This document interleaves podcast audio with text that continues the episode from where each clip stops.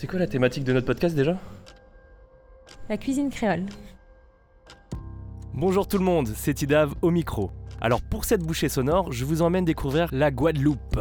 Cet archipel à la nature luxuriante et verdoyante sait nous montrer un contraste des paysages entre la Grande Terre et la Basse Terre et toutes les îles alentours, comme Marie-Galante, la Désirade ou encore les Saintes.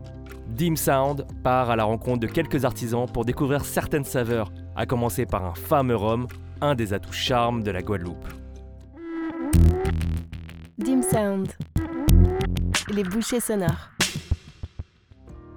Premier arrêt dans une des dix distilleries ouvertes à la visite, la rhumerie Guadinina.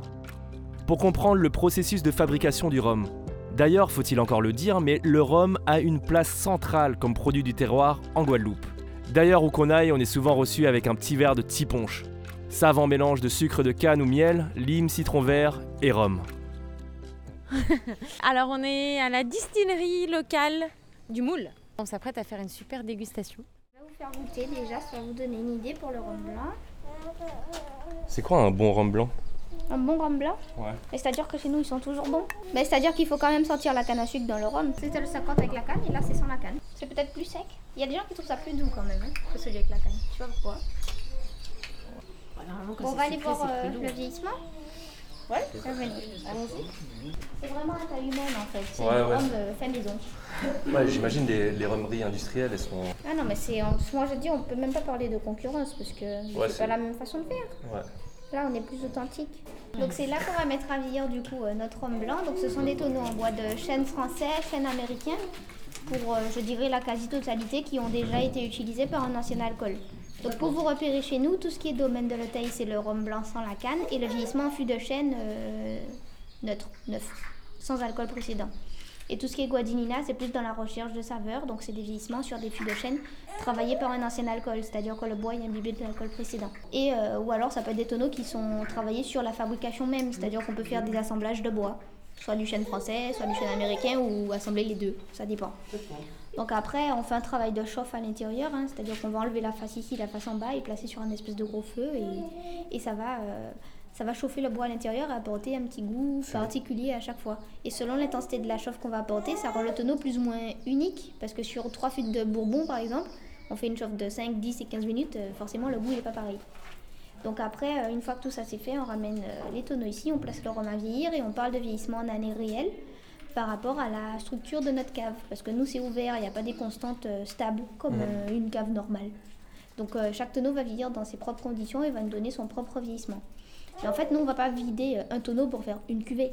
C'est très trop facile, on aurait eu un bon et puis un moins bon parce que un 8 ans en bas, un 8 ans là, forcément celui-là il est meilleur par rapport à la température. Donc on va plutôt faire des assemblages d'alcool. Comme ça, ça rééquilibre au niveau de la perte en volume, la perte en degrés, mais surtout au niveau du goût. Donc ça va rendre euh, le produit plus homogène. Comme je disais, on va pas vider un tonneau après l'autre pour faire nos cuvées. Donc euh, l'assemblage, et ce sera précisé sur les étiquettes que ce sont des séries limitées de bouteilles et euh, des cuvées qui ont vieilli minimum tant d'années, parce que c'est de l'année et plus, suivant les conditions. Ou si par exemple on peut faire euh, du 4 ans assemblé à du 5 ans, mais ce sera toujours du 4 ans, parce que c'est le plus jeune qui détermine l'année de la cuvée.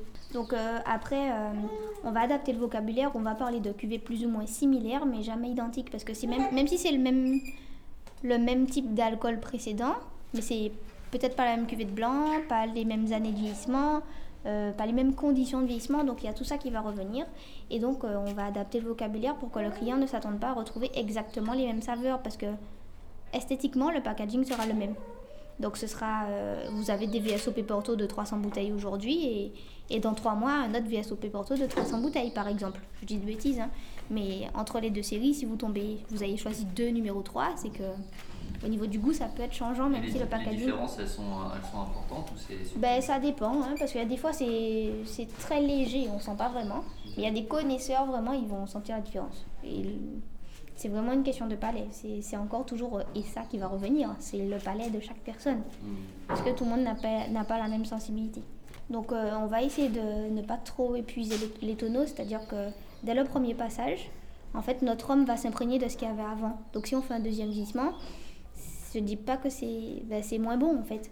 Parce que du coup, il n'y a plus, presque plus rien. Donc en remettant du rhum, ben, il n'y aura pas beaucoup d'arômes qui, vont re- qui vont ressortir. Donc on préfère changer les tonneaux après euh, chaque vieillissement. Ben, je vais vous faire goûter. Donc d'abord le 4 ans. de ma petite production unique, je suis passée à ma cuvée unique et maintenant ma bouteille unique. Ouais, j'avoue. Voilà. Donc il y a une manipulation tout le temps, tout le temps. Donc euh, s'il y a un problème, on sait à quel moment ça va pas. Et puis on a aussi, je dirais, moins de pertes parce que euh, on fait attention un petit peu à, à tout ce qui se passe. Et c'est du manuel partout, donc c'est beaucoup plus humain. Voilà. En parlant de gastronomie, la cuisine antillaise se distingue par l'exotisme de ses plats phares. Sans doute que la géographie en est une des raisons principales. En effet, le roucou, les graines à roussir, proviennent des Amérindiens. Les gratins de légumes, les fricassés et les courbouillons sont issus de la tradition culinaire française. Les épices à colombo, spécialité emblématique de l'île, furent importées par les Indiens. Le colombo, c'est un mélange de curcuma, de cumin, de coriandre, de clous de girofle, de poivre noir, de fenugrec, de moutarde et de gingembre. Le poulet, le porc et le cabri sont également très appréciés, mais ce sont les poissons et les fruits de mer qui sont les vrais produits mis de l'avant sur l'île.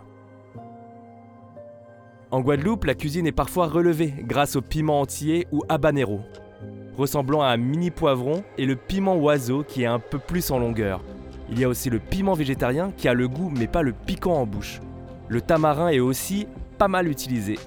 Il est rempli d'une pulpe aigre-douce qui accompagne les plats sucrés et salés. Enfin, l'épice la plus douce de l'île, ça reste la vanille, qui est issue d'une orchidée dont les lianes grimpent le long des branchages. En plus des plats traditionnels, je suis allé à la recherche d'un bon bokit, plat signature de street food en Guadeloupe. Je me trouve aux abords de la plage à Saint-François. C'est une pâte traditionnelle qu'on fait nous-mêmes à la main. C'est de la farine qu'on fait mouiller, on met du lait. Moi, je mets du lait, je mets des œufs et je mets de la levure. Et voilà, on coupe, on met ce que les clients veulent dedans.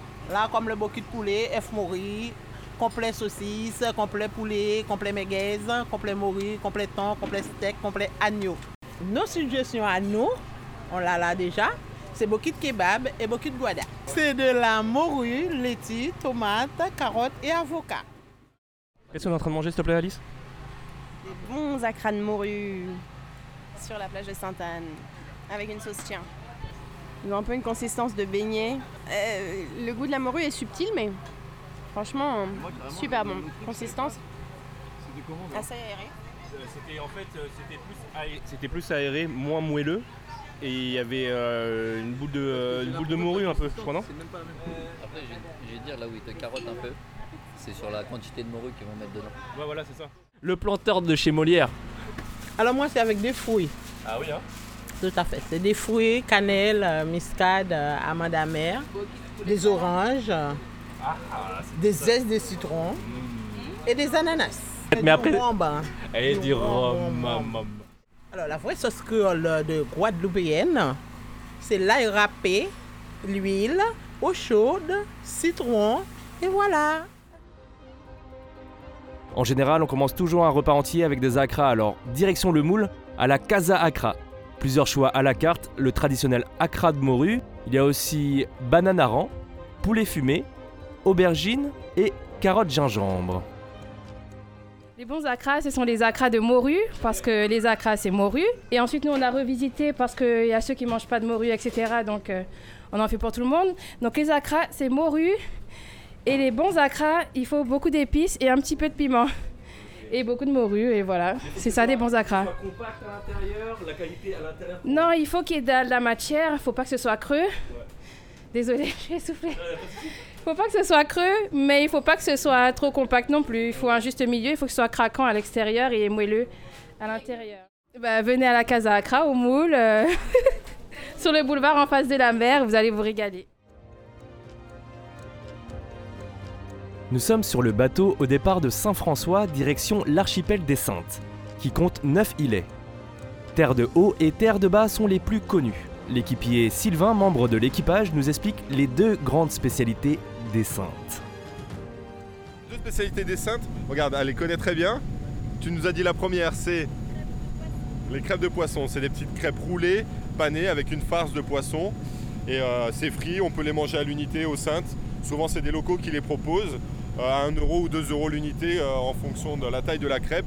Et pendant la période de, la- de lambi, de pêche de lambi, on peut aussi déguster des crêpes de lambi. La deuxième, c'est les les tourments d'amour. Les tourments d'amour, c'est un petit gâteau, c'est une spécialité qui vient des Saintes.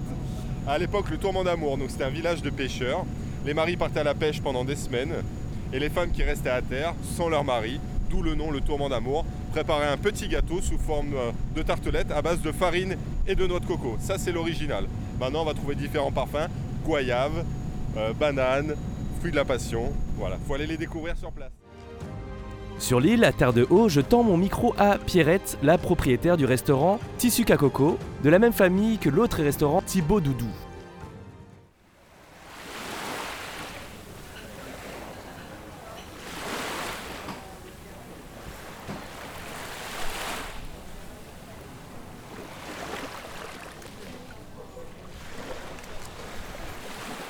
Oui, alors euh, voilà, bon, je me présente, hein, c'est Pierrette.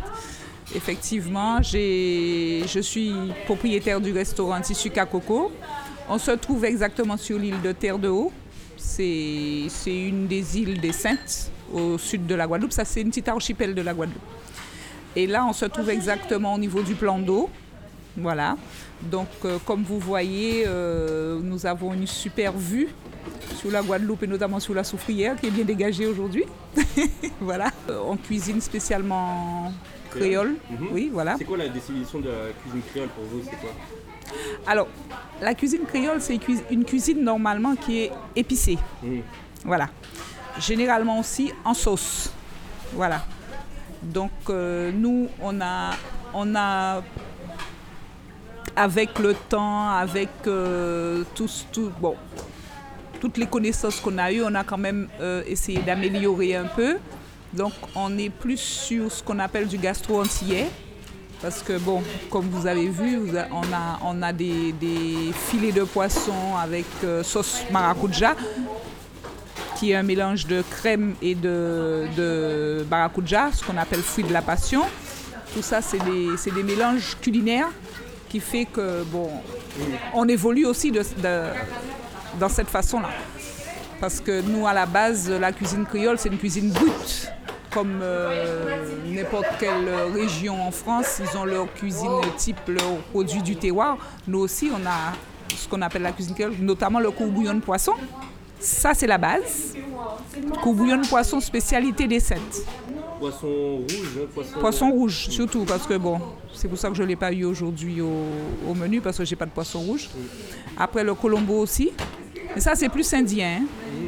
C'est plus, ça vient plus de la Guadeloupe, c'est plus indien. Mais bon, là, on l'a aussi euh, intégré à notre... euh, parce que nous, on est guadeloupéens, en fait. On est guadeloupéens.